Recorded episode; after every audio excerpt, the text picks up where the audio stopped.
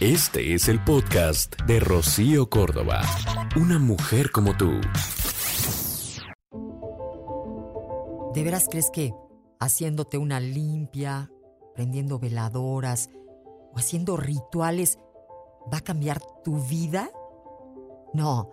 A ver, tu vida no va a cambiar si no buscas cambiar tus acciones, tus pensamientos, tus decisiones y sobre todo si no te haces responsable las consecuencias de tus actos. Porque sí, es importante tener fe. Es importante eso que piensas, eso que alimentas, pero no puedes dejar que un ritual arregle tu vida, tu futuro, en ocasiones hasta tu pasado.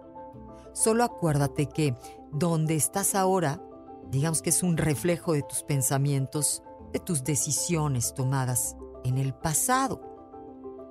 Si tú quieres cambiar tu futuro, empieza por cuidar tus hábitos, tus pensamientos y ponerlos en acción.